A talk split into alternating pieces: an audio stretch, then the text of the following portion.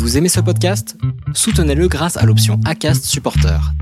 C'est vous qui choisissez combien vous donnez et à quelle fréquence. Cliquez simplement sur le lien dans la description du podcast pour le soutenir dès à présent.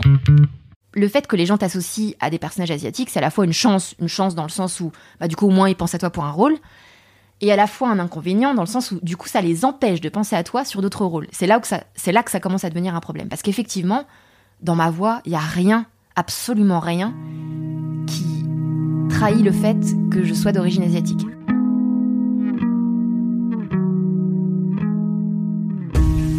Bonjour, vous écoutez Melting Pot, le podcast qui donne la parole aux talents de la France multiculturelle.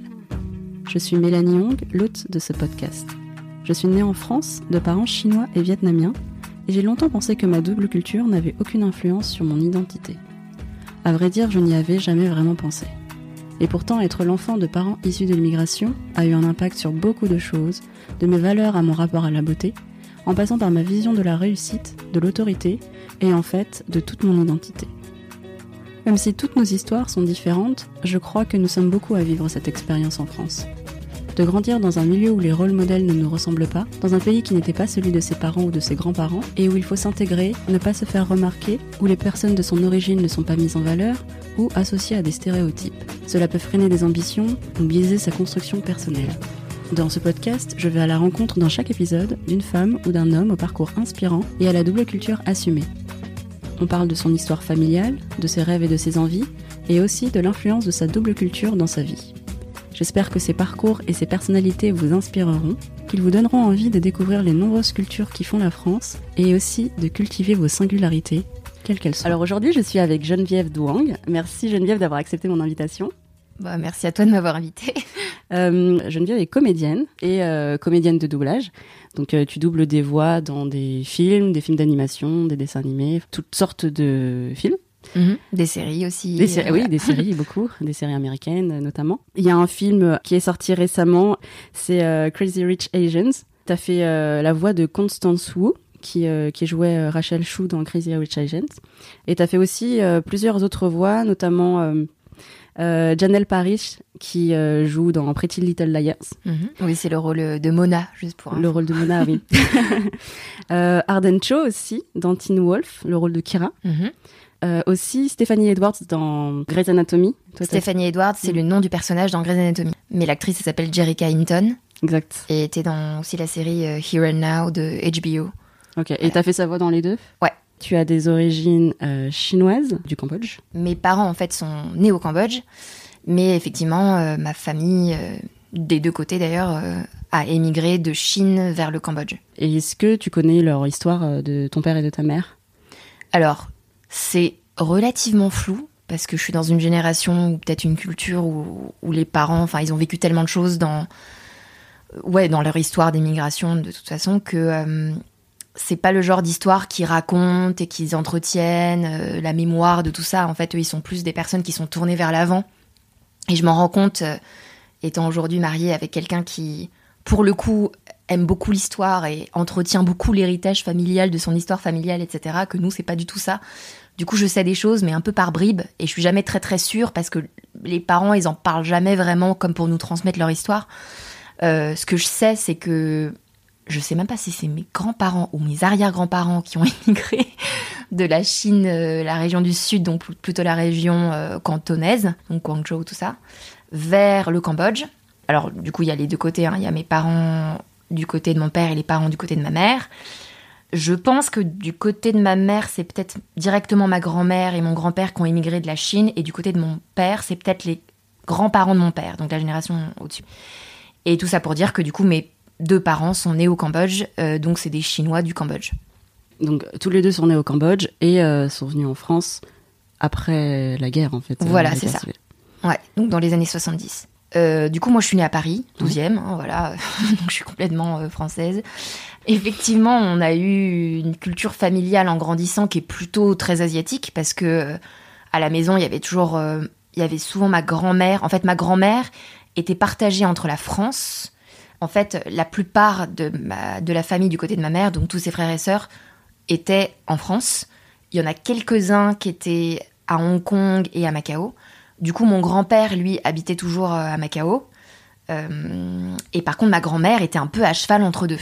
Et quand elle était en France avec nous, du coup, elle vivait souvent dans la famille de mes parents, enfin, du coup, avec nous. Et on a vécu pas mal, ouais, avec, avec ma grand-mère, aussi avec une de mes tantes aussi, qui était plus jeune, qui était la plus jeune sœur de ma mère. Euh, donc à la maison, euh, ouais, on a, on a souvent eu euh, soit ma grand-mère, soit ma tante, soit les deux en même temps, sachant que au tout début, mes parents ont acheté une maison quand j'avais deux ans, et quand j'ai eu quatre ans, en fait, on a déménagé. Donc la maison était à, se situait en Seine-et-Marne à Torcy, qui est un peu le quartier avec Logne, tout ça, qui, où il y a beaucoup de, de communautés asiatiques. Et par contre, quand on a déménagé, quand j'avais à peu près 4 ans, c'était complètement à l'opposé. Donc c'était dans les Yvelines, dans le 78, à Saint-Germain-en-Laye donc une ville un peu bourgeoise où il n'y a pas beaucoup de minorités ethniques. Donc, euh, par exemple, moi, en tant que chinoise, j'étais peut-être la seule dans mon collège, non, dans mon, dans mon école primaire. J'étais peut-être la seule avec mon frère, ou peut-être on était deux, enfin, je sais pas, peut-être deux familles. Tout ça pour dire que quand on était à Saint-Germain-en-Laye, quand on a déménagé là-bas, on était dans une quarantaine de mètres carrés. Hein. donc c'était un trois pièces, mais vraiment tout petit. Et euh, on avait euh, ouais, trois lits dans une des chambres, dont deux lits superposés. Donc donc il y avait mon frère et moi, mes parents, donc on était une famille de quatre. Et la raison pour laquelle il y avait trois lits, c'est que des fois il y avait ma grand-mère ou des fois il y avait ma tante, donc c'était un peu en alternance. Et ma grand-mère était vachement présente aussi dans la famille, bah, du coup de mes cousins forcément, de ses autres, de ses mm. autres fils et de ses autres filles, qui eux étaient restés du coup dans, le quartier euh, Noisiel, Logne, tout ça quoi. Et pourquoi tes parents sont Alors parce que mes parents, ils ont loué un local à Saint-Germain-en-Laye pour ouvrir un restaurant. Et du coup, de, cette enfance un peu dans un milieu, enfin, Saint-Germain-en-Laye, un peu bourgeois, mhm. français, euh, comment ça s'est passé? Bah, moi, j'ai très très bien vécu mon enfance, ma scolarité. Il faut dire que j'étais, j'étais, j'étais plutôt du genre première de classe ou tête de classe. Du coup, j'ai pas du tout, moi, ressenti de racisme ou de quoi que ce soit. Euh, c'était plutôt bienveillant, etc. Bon, après, quand on est tête de classe ou première de classe, euh, du coup, on a aussi les faveurs du professeur ou de la maîtresse ou quoi que ce soit. Mon frère, ce qui est marrant, du coup, parce que pour le coup, on a qu'un an de différence, hein, du coup, on a vécu les choses avec juste un an de décalage, mais lui, pour le coup, il était moins bon à l'école. Euh, et lui, Bon, je sais que c'est pas son interview à lui, hein, mais pour... Moi, tu peux en parler. Pour, hein. pour le coup, lui, il a plus des souvenirs de racisme, des souvenirs de gamins qui lui disent ching chang chong ou, de professeurs qui lui disent bon, t'as pas compris, faut que je te parle en chinois ou quoi, enfin des choses comme ça quoi. Après, mes parents, de, de ce qu'ils ont vécu, eux, ils ont vraiment ressenti le racisme. Par exemple, à un moment donné, on a déménagé pour, pour habiter dans un endroit plus grand. Et en fait, ils avaient trouvé un appartement qui était super bien juste à côté du restaurant. Et l'appartement leur est passé devant. Et pour autant, euh, pourtant, ils étaient les premiers à le visiter et tout ça. Et ils ont vite compris que les propriétaires avaient préféré privilégier quelqu'un qui était passé après, mais qui était une famille euh, française blanche, quoi. Ah et du coup, c'était super dégoûté. Ouais, ils nous en ont parlé. Je m'en souviens à l'époque, c'était là, voilà, ça c'est clairement c'est du racisme. Mais moi, ouais, à l'école, j'étais vachement épargnée. J'ai eu vachement de chance. Euh, franchement, j'ai. Bon, après, par contre, dans la culture familiale, dans la cellule familiale, mes parents, ils m'ont toujours rappelé t'es chinoise, t'es chinoise d'abord, etc. Des choses comme ça. Mm. Ça, pour le coup, euh, ouais, ça a été très présent dans la famille. Après, moi, ça m'a pas plus marqué que ça. J'avoue que entre mon frère et moi, moi, j'étais plus euh, intégrée. Je sais pas si c'est le bon mot. Je m'identifiais plus à la culture française de par mon éducation, de par l'école. Surtout que, bah, du coup, comme je disais, j'étais bonne élève. Donc, euh, pour moi, l'histoire de France, enfin, c'était pas, pas forcément ma meilleure matière, l'histoire, mais j'intégrais vachement euh, voilà toute la culture, la littérature française, les choses comme ça. Pour moi, c'était. Je me suis jamais trop posé la question, mais je me suis jamais dit est-ce que c'est mon pays, est-ce que c'est pas mon pays? Mais pour moi, j'étais vachement proche de tout ça, alors que mon frère, qui pour le coup était moins école, je pense que lui, il a moins intégré ça. Lui, il a plus intégré les paroles de, mes parents qui disaient faut pas oublier que vous êtes chinois, etc. Mais après, mes parents, ils étaient super intégrés aussi mm. hein, dans la culture française. Hein. Ils avaient un restaurant français, ils avaient vachement de contact avec la clientèle. Donc, euh, et ils étaient aussi euh, très reconnaissants à la France de les avoir accueillis, de les avoir intégrés, tout ça, quoi. Mm. Et pourquoi, à quel moment il disait, euh, faut pas oublier que vous êtes chinois C'est parce que vous vous comportiez un peu comme des Français? Sûrement, ouais, je pense. Ouais, parce que mes parents, ils avaient une éducation très à la chinoise.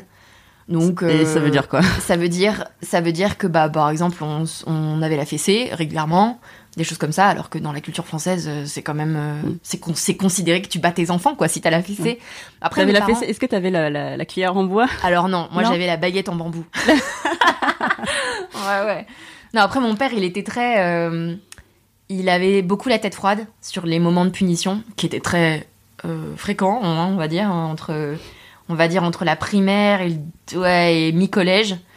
ouais, parce qu'après, quand on était ado, bon, ça s'est un peu arrêté, mais il est, ouais, on se faisait quand même souvent faire la fessée un peu pour, euh, un peu pour oui ou pour un non. Enfin, en fait, on avait comme une culture où il fallait effectivement aider à la maison, faire la vaisselle, faire le ménage, euh, pas mettre, euh, pas mettre tout en souk, etc. Et je sais que mes, il me semble me souvenir que la plupart du temps, pour la, la raison pour laquelle on avait la fessée, c'était pour des trucs comme ça. C'est-à-dire, on était trop turbulent, on avait trop crié, on s'était trop agité, ou on avait tout laissé en bazar alors qu'il fallait ranger derrière soi, ou faire la vaisselle, ou des choses comme ça. C'était pas des raisons hyper graves. Puis d'ailleurs, c'est drôle parce que les moments où il y avait vraiment des trucs super graves, on s'en voulait vraiment, mon frère et moi. On n'avait jamais eu la fessée pour ça parce que c'était Ouais. tellement grave. En fait, pour eux, ils considéraient que déjà- la leçon était déjà suffisante. Par exemple, la fois où on a brûlé la moquette dans le salon. Mais du coup, vous aviez On tellement eu- culpabilisé Bah après. oui, on, a eu tellement peur que mes parents étaient là, ouais, je crois que la leçon, ça suffit, quoi. Alors que par contre, quand on laissait le bordel et tout, euh, non, non, euh, ça, ça, par contre, ça, ça valait le coup de la fessée. Ou quand on, par exemple, on allait au restaurant et on s'était disputé ou chamaillé ou parlé trop fort, etc. Ah, bah, on était sûr d'avoir la fessée à la maison, quoi. Et oui, donc, du coup, pour revenir à ce que je voulais dire à la base, euh, la fessée, comment ça se passait? C'était pas genre euh, les accès de furie où tes parents te courent après avec la baguette de bambou, c'était pas ça. Euh, mon père, pour lui, il avait vraiment le truc euh, carré dans sa tête. C'était genre, bon, euh, toujours la tête froide, jamais avec, jamais avec l'énervement du moment. C'est pour ça que quand, on, quand il disait Ah, vous aurez la fessée à la maison, on était là, oh, et si on arrive à le convaincre Ah, il a annoncé avant, en fait. la- Ouais, il, dis- il disait toujours ça avant. Enfin, c'était jamais sur le feu de l'action, quoi. Et quand il faisait la fessée, c'était vraiment on baisse le pantalon, euh, il fait les X coups de baguette, 10 fois, 15 fois, 5 fois, en selon la, la, la- selon la, Ah ouais. ouais, selon la, comment dire, le degré de, de bêtise, si on veut. Et après, il nous mettait, euh, pas le baume du tigre, mais le, tu sais, l'huile verte Mhm. euh, chinoise, bref, peu la même chose que le, le- que le baume du tigre. Ouais, donc c'était très très mesuré, etc. Il nous frappait fort, hein, c'était pas pour deux. Bah, c'est pour ça qu'il nous mettait l'huile derrière. Donc c'était un peu, un peu warrior. Mais par contre, quand j'étais ado, euh, c'était, ouais, on criait et tout. Et là, quand il s'énervait, il pouvait frapper dans le mur, des trucs comme ça, euh, frapper dans l'ordinateur, des choses comme, pas, pas sur nous directement, hein, mais euh, je, c'est pense que je le poussais un peu à bout dans mon adolescence rebelle. Ah oui, tu as ouais, eu. je crois qu'au début on parlait du, du sujet de enfin oui, de l'éducation et de la culture dans Ouais, l'éducation. Et à quel moment, en fait, il, vous disait euh, non, mais oubliez pas que vous êtes euh, chinois, parce que peut-être Voilà. que vous faisiez trop les C'est Français. ça. C'est-à-dire que moi, je, je m'attendais à ce qu'on puisse avoir une discussion avec les parents, qu'on puisse expliquer ce qu'on ressent, ce qui, ce qui se passe dans les familles françaises. Oui. Et du coup, mes parents, c'était hors de question. C'est genre, mais non, mais vous avez même pas à discuter. On ne discute pas la parole, euh, la parole euh, Des parents. des parents. Euh, et ouais, ils, où ils nous punissaient avant même d'avoir entendu ce qu'on avait à dire, parce que pour eux, on n'avait rien à dire. Et je me souviens d'une fois, c'était très très injuste, mais mes parents ont reconnu que c'était injuste, hein, ils nous ont demandé pardon après, mais je me souviens d'une fois où j'étais rentrée de chez ma, pareil, famille de mes cousins, euh, j'étais rentrée avec un jouet. Et en fait, ils pensaient que je l'avais volé. Sauf que, en fait, c'est ma grand-mère qui m'avait donné le jouet. Donc, c'était vraiment, je l'avais pas volé. Et en fait, eux, ils ont juste dit, OK, euh, tu l'as volé, machin. Et moi, j'ai essayé de me défendre. Sauf que, bah, évidemment, la parole des enfants, ça compte pas. Et du coup, ils m'ont puni pour ça. Et après coup, on a reparlé avec ma grand-mère. Elle a dit, mais non, c'est moi qui lui ai donné, etc. Et du coup, ils ont dit, ah bon, désolé, désolé, ma fille. Euh, Là, ils ont reconnu qu'ils avaient eu tort. Mais ce que je veux dire, c'est qu'on n'avait vraiment pas le droit de, de remettre en cause la parole. Et moi, comme j'étais tout le temps vachement dans, dans le truc du débat, à l'école, on, on nous encourage à nous exprimer. euh, tous mes amis, euh, enfin, eux, ils parlaient avec leurs parents. Alors que c'est pas qu'on parlait pas avec nos parents, c'est que du coup, si on parlait, ça partait en dispute. Parce que forcément, eux, ils étaient là, non, mais vous avez pas le droit. Il y a une expression chinoise qui, euh, qui, qui, qui dit. Je sais, j'ai essayé de voir si je peux la traduire en français, mais en fait. euh, ah, je sais pas comment la traduire en français, mais il y a le mot bouche dedans, ou il y a le mot. euh, tu vois de quelle expression je parle ou Ouais, pas et en fait, ça, en français, moi, on, on me disait souvent, euh, tu, tu réponds en fait, tu, Ouais, c'est ça. tu, tu ouvres ta bouche. Ouais, c'est exactement ça. Je pense qu'on parle de la même expression, sauf que je suis plus trop dure, je suis plus trop sûre de comment on la dit en chinois. Parce que, bref. Et t'as pas le droit de disputer l'autorité parentale, t'as pas le droit d'é- d'é- d'émettre tes opinions, etc. Et donc ça, pour moi, j'étais vachement en rébellion contre ça. Et c'est un peu ce qui a marqué un peu notre éducation. Ça et le fait, la discipline, le, le fait qu'il y a vraiment des choses qu'on nous interdisait, alors que tous les autres camarades euh, avaient le droit. Par exemple, je me souviens quand j'étais en primaire, les premières classes, euh, les classes vertes, les trucs comme ça, euh, j'avais pas le droit d'y aller. Donc euh, je crois en CE2, ils ont fait une classe, une classe de mère et j'ai pas eu le droit d'y aller. Pourquoi? Parce qu'ils ont dit, bah non, on laisse pas nos enfants y aller si jeunes, attention. Enfin voilà, c'était. Donc j'ai pas pu y aller. Alors que pourtant c'est encadré par des enseignants, par. les- Il y a même des parents qui y vont, etc. Bon, mes parents n'auraient pas pu y aller de toute façon vu qu'ils étaient restaurateurs. crois que ça a changé au lycée. Mais au collège, j'avais toujours pas le droit d'aller dans les soirées, genre les booms, les trucs comme ça. J'avais pas le droit d'aller dormir chez les amis, quoi. Et euh, ouais, ouais, je crois que ça s'est débloqué au lycée, mais du coup, j'avais un couvre-feu quand même, évidemment. Donc oui, ça, j'ai été vachement en rébellion contre ça. Je trouve ça hyper injuste. Je voyais pas pourquoi, etc. Et du coup, j'ai développé un espèce de, de sens de l'insolence euh, ou de non-respect. Enfin, en fait, par opposition du coup à ce qu'il voulait. Malheureusement, j'ai pas été une, une, une, fille modèle sur ce, sur ce point-là. Et, euh, et, à cet âge-là, on arrive au lycée. Toi, qu'est-ce que tu voulais faire euh, dans la vie? Je pense que j'étais très très indécise. Je je savais vraiment pas ce que je voulais faire ou ce qui pourrait me convenir. Après, on a toujours des comment dire des métiers qu'on rêverait de faire si on pouvait, tu vois. Mais sauf que j'étais assez lucide, je pense, sur moi-même. Et je me disais, ouais, évidemment que j'aurais adoré être une grande scientifique, mais je savais que j'avais pas les dons en maths euh, ou en sciences suffisants pour pouvoir faire ça. Euh... Pourquoi une grande scientifique? Tu voulais faire des Je sais pas, j'admirais, moi j'admirais euh, l'intelligence des Einstein ou des voilà des, des gens qui, qui, ont fait des choses pour la science. Après j'étais intéressée par plein de choses, donc il n'y avait pas que la science que j'admirais, hein, mais je pense que si j'avais été très bonne en sciences, j'aurais aimé ouais, ouais, faire peut-être un métier dans ce domaine-là. Après, j'avais le côté artiste. Je pense que si j'avais eu un super don vocal, j'aurais adoré être chanteuse. Après, aujourd'hui, je chante, hein, mais je, voilà, je, moi, j'aurais adoré avoir un don type, euh, type Maria Carey, quoi. un don vraiment exceptionnel. Mm. En fait, j'avais une grande admiration pour tous les gens qui avaient vraiment un don euh, pour quelque chose en particulier, que ça soit dans n'importe quelle discipline, hein, que ça peut être la musique, ça peut être euh, le sport, euh, ou juste une intelligence exceptionnelle ou, exceptionnelle, ou ce genre de choses. Moi, j'étais bonne à l'école il y a des gens qui, on peut, enfin, ça dépend comment tu qualifies les gens, mais les professeurs pouvaient me qualifier de entre guillemets brillante.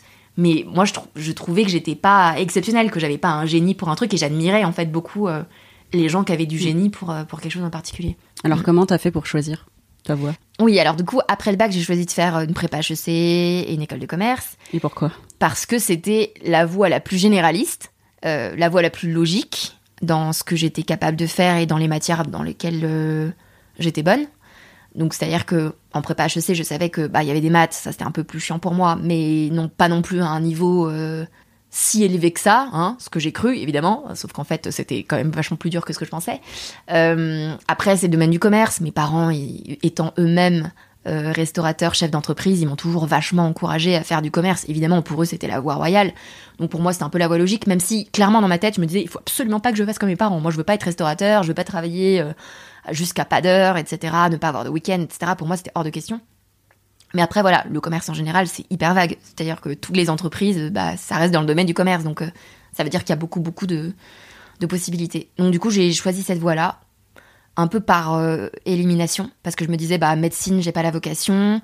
Science, bah, j'ai clairement pas les capacités pour. Enfin, je veux dire, ou alors il faudrait vraiment euh, un effort surhumain sachant que j'ai pas des facilités euh, particulières en maths et en sciences, alors que j'avais des facilités pour le coup en tout ce qui est plus euh, sciences humaines, c'est-à-dire euh, les langues, déjà, première chose. Et toi, tu parles aussi chinois? Alors, mandarin, cantonais? Oui, alors, je parle très mal, malheureusement. Je parle beaucoup mieux anglais, pour le coup. je me considère plus bilingue anglais que bilingue chinois, parce que chinois, vraiment, c'est juste des conversations simples. J'aurais tendance à dire que j'ai le vocabulaire à peu près d'une gamine de 5 ans, ce qui veut dire à peu près l'âge à laquelle je me suis arrêtée d'avoir que le chinois dans ma vie. Disons qu'à partir du moment où j'ai commencé à avoir une éducation française au sein de l'éducation nationale, bah du coup le, chinois est devenu euh, un peu plus secondaire forcément. Et hum, du coup, moi dans ma famille, en fait, on parlait un dialecte qui s'appelle le Hakka. Euh, mes parents m'apprenaient évidemment le mandarin en même temps. Après, c'était le mandarin avec l'accent cantonais, hein. donc euh, c'était pas. C'est seulement quand j'ai commencé à faire du chinois en LV2 au collège que du coup j'ai appris la vraie manière de prononcer. Mais après, j'ai continué du coup le LV2 chinois dans mes études de commerce, hein, vu que du coup j'ai fait une prépa HEC, voie scientifique, et après j'ai fait le SC Reims. Et du coup, j'avais continué quand même le chinois euh, dans, mes, dans mes études de commerce, mais après le chinois, voilà, c'est, c'est typiquement une langue que si tu pratiques pas, euh, tu oublies très très vite, malheureusement. Après, oui, clairement, je pense que le fait d'avoir grandi avec deux langues, ça te donne des facilités après pour en apprendre pour en apprendre d'autres. Après, bon, c'est pas une généralité, parce qu'évidemment, je connais plein de, enfin de familles ou de potes euh, d'origine asiatique qui ont du coup grandi avec deux langues et qui sont pas particulièrement bons en anglais ou en espagnol ou quoi que ce soit. Donc je pense que ça dépend des gens. Euh, et comment tu arrives à devenir comédienne alors que tu fais une prépa HEC et une école de commerce? Alors, donc ça c'est une grande question. Voilà. Euh, alors, l'histoire qui est vraiment pour le coup un peu atypique, c'est que j'étais une grosse fan de manga, d'animation japonaise depuis l'enfance. Euh, du coup, je faisais les conventions. J'allais à l'Epita, les trucs comme ça à l'époque. Je me souviens plus du nom des, de toutes les conventions. C'est quoi les conventions pour ceux qui savent Oui, alors c'est des salons en fait où tu as des fans d'animation, de manga qui se réunissent et tu as plein de stands euh, en rapport avec cet univers-là. Donc c'est souvent des stands qui vendent des mangas, mais ça peut être aussi des stands avec des fanzines, fanzines, je sais jamais comment on prononce, euh, des stands où tu as des goodies ou des produits dérivés, enfin plein de ce genre de choses. Puis plein d'événements, des, des rencontres, des dédicaces, des spectacles, des cosplays, enfin bon, voilà, un salon quoi. Et euh, du coup, je faisais les salons quand j'étais au collège. Et en fait, un peu par hasard, je suis tombée sur une association qui s'appelait Goto One et qui faisait du doublage parodique de dessins animés japonais et aussi du doublage euh, amateur de dessins animés japonais qui n'étaient pas encore sortis en français. Et du coup, dans le sein de l'association, il y avait à la fois des apprentis comédiens ou des gens qui voulaient être comédiens pour du coup faire les voix. Euh, il y avait des gens qui étaient informaticiens ou étudiants en informatique. Du coup, ils ont développé un espèce de logiciel pour faire euh, la bande rythmo. La bande rythmo, en fait, c'est la bande qui défile en dessous de l'image en synchronicité avec les paroles, euh, bah, le texte à prononcer, quoi. Et en fait, c'est une technique très française, en fait. Et jusqu'à justement jusqu'à ce moment-là, à, l'époque, c'était la bande rythmo, en fait, c'était quelque chose d'analogique. C'est-à-dire que c'était vraiment des bandes de films et les adaptateurs écrivaient sur la bande de film au feutre, etc., machin. Et à cette époque-là, a commencé à se développer justement des versions logiciel de, de la bande rythmo. Donc c'était vraiment le tout début. Et donc tout ça pour dire que dans l'association, voilà, il y avait vraiment toutes sortes de profils. Il y avait des ingé aussi. Enfin, bref, tous les profils nécessaires pour vraiment faire du doublage, euh, même en amateur. Et donc toi, tu découvres cette association euh, pendant une convention. C'est ça. Et du coup, c'est un peu par le biais de ma passion pour les dessins animés que, que j'ai découvert cette association. Je n'étais pas du tout dans l'optique un jour de devenir comédienne, mais pas du tout. Enfin, ça n'a jamais été une vocation particulière. Mais du coup, j'étais en contact avec eux. Et en fait, euh, du coup, j'ai fait mon premier doublage euh, professionnel. Euh, l'association a commencé à faire des doublages professionnels pour des sociétés d'édition de DVD qui, qui du coup sortaient des DVD d'animation japonaise. À l'époque, il y avait notamment Dynamite ou Dynamique, je sais plus, et Kazé, par exemple. Et du coup, moi, j'ai fait mon premier doublage professionnel pour Kazé sur, sur un manga qui s'appelle X 1999 de Clamp. Euh, c'était mon premier rôle pro et tout ça. J'étais encore au, lycée, au tout début du lycée. Et euh, mais tu te disais pas, je vais faire ça comme métier. Ah non non, c'était vraiment un loisir. Et, et après, quand j'ai fait ma prépa et mon école de commerce, en fait, je faisais des allers-retours tout le week-end, tous les week-ends, pour justement euh, être dans l'association et participer en fait aux activités de l'association. Parce que globalement, l'association, elle faisait notamment des entraînements, des enregistrements le week-end en fait. On avait réussi à faire un partenariat avec un studio, studio d'enregistrement professionnel à Paris et tout ça. Et du coup, moi j'étais euh, secrétaire de l'association. Donc je gérais pas mal de choses, je gérais les entraînements, je gérais le recrutement des gens. Euh, en plus, on recrutait des gens souvent qui étaient plus âgés que moi. Enfin, pas beaucoup plus âgés, mais vu qu'à l'époque j'avais genre euh, entre 17 et 19 ans, enfin voilà quoi. Et voilà, du coup, c'est complètement par hasard que je suis tombée dans ce milieu-là. Donc en parallèle de ça, je faisais mes études de commerce qui n'avaient absolument rien à voir. Et quand j'ai fait mon dernier stage obligatoire euh, en entreprise, je, me souviens, c'était un stage de marketing euh, chez L'Oréal. J'étais chef de produit euh, styling pour une marque qui s'appelle Redken. Ça s'est très bien passé par ailleurs. Et en fait, à mon entretien de fin de stage, la responsable des ressources humaines avec qui j'avais mon entretien m'a dit quelque chose qui m'a vraiment marqué jusqu'à aujourd'hui, enfin, qui a vraiment changé ma vie à l'époque parce que je lui expliquais, parce qu'elle me demandait qu'est-ce que je voulais faire, euh, et je lui expliquais que j'hésitais un peu entre deux voies, j'étais pas encore sûre. Je lui avais évidemment pas dit que les deux voies étaient des choses qui n'avaient rien à voir. Je, enfin, je l'ai laissé supposer que j'hésitais peut-être entre le marketing et, je sais pas moi la, finance. Enfin, voilà, enfin, j'ai pas dit spécifiquement ce que c'était. Mais euh, voilà, elle a eu la, comment dire, euh, la délicatesse de pas me demander plus en détail ce que c'était. Mais euh, du coup, je disais, voilà, j'hésite entre deux voies, je sais pas encore exactement ce que je veux faire ou dans quoi je vais me diriger. je pense qu'il va falloir que je réfléchisse un moment pour mettre les choses au clair et tout. Elle me dit, mais vous savez, en vérité, je vais vous dire un truc. Vous avez besoin que de 15 minutes pour vraiment décider la voie que vous voulez suivre. Et j'étais là, comment ça, 15 minutes? Qu'est-ce que ça veut dire? Mais bah oui, 15 minutes pour mettre de côté toutes les barrières qui vous empêchent de faire ce que votre cœur vous dit vraiment. Toutes les pressions sociales, tous les quand dira-t-on, tout ce que la famille va dire, les gens vont dire, etc. Mais vous savez ce que vous voulez faire vraiment au fond de vous. Vous savez qu'est-ce qui vous passionne et qui vous motive. je pense qu'elle a un peu deviné. Hein, C'était peut-être pas la finance. Euh. Ouais. Et du coup, elle m'a dit ça, et ça m'a vraiment marqué. Et c'est vraiment ça qui m'a fait prendre ma décision à l'époque. Je me suis dit, bon, après mon diplôme, euh, enfin, après ce stage chez L'Oréal, euh, je vais me donner une chance de faire du doublage. Et je savais hein, que c'était le métier de comédienne, évidemment. Euh, je me suis pas dit, ah tiens, je vais juste faire des voix. Et je me suis dit, je vais me donner une chance, je vais prendre des cours de théâtre, je vais me lancer dans cette carrière-là, je vais essayer pendant un an et on va voir ce que ça va donner parce que j'avais très conscience aussi que euh, c'est après l'école de commerce, c'est un peu le moment quand t'es pas encore engagé, t'as pas encore un CDI, c'est le moment où tu peux vraiment expérimenter des choses. On est encore jeune, il euh, y a plein de gens qui font une année sabbatique pour partir à l'étranger, ce genre de choses, parce qu'ils se disent, bah, une fois que t'es engagé dans la vie active et que t'as un CDI, c'est beaucoup plus difficile après de faire marche arrière. C'est possible, mais c'est plus galère. Enfin, tu dois renoncer à plus de choses et tout ça. Donc c'est ce que j'ai fait. En fait, que ce moment-là, ça a vraiment changé mmh. ma vie parce que du coup, j'ai pris la décision de me donner une chance dans la carrière d'actrice je me suis lancée directement, euh, j'ai pris les cours de théâtre, j'ai commencé à assister sur les plateaux, et j'ai eu beaucoup de chance que ça a marché tout de suite pour moi. C'est-à-dire que j'ai assisté, euh, pardon, je rappelle qu'est-ce que ça veut dire assister en doublage? Euh, en fait, c'est qu'on va sur les plateaux de doublage et on demande aux directeurs artistiques, qui sont les personnes qui dirigent en fait le plateau de doublage, si c'est possible de rentrer dans le studio et de se mettre en observation sur le côté. Et quand je dis assister, ça veut vraiment juste assister au travail qui se passe et en étant le plus discret possible, juste pour apprendre en, par observation en fait. Et, euh, et c'est ce que j'ai fait pendant des mois, même pendant des années. Hein. C'est-à-dire que moi, euh, même quand j'ai eu, eu la chance de commencer à travailler assez rapidement, j'ai continué dans mes temps libres ou dans les moments de creux à continuer à tout le temps assister pour justement me faire mon carnet de contact. Parce qu'en fait, le doublage, euh, contrairement à tout ce qui est tournage, c'est-à-dire tout ce qui est tournage de fiction, série, télé, tout ça, ou cinéma, il n'y a pas d'agent. Donc, euh, du coup, il faut se faire ses contacts par soi-même. Est-ce qu'on peut revenir juste au moment où tu te dis, je suis à la fin de mon école de commerce, j'ai cette discussion avec euh, cette responsable et je me donne une chance. Euh, est-ce que tu n'as pas eu peur de, de ce choix? Et comment est-ce que ton entourage, ta famille a réagi? Ouais.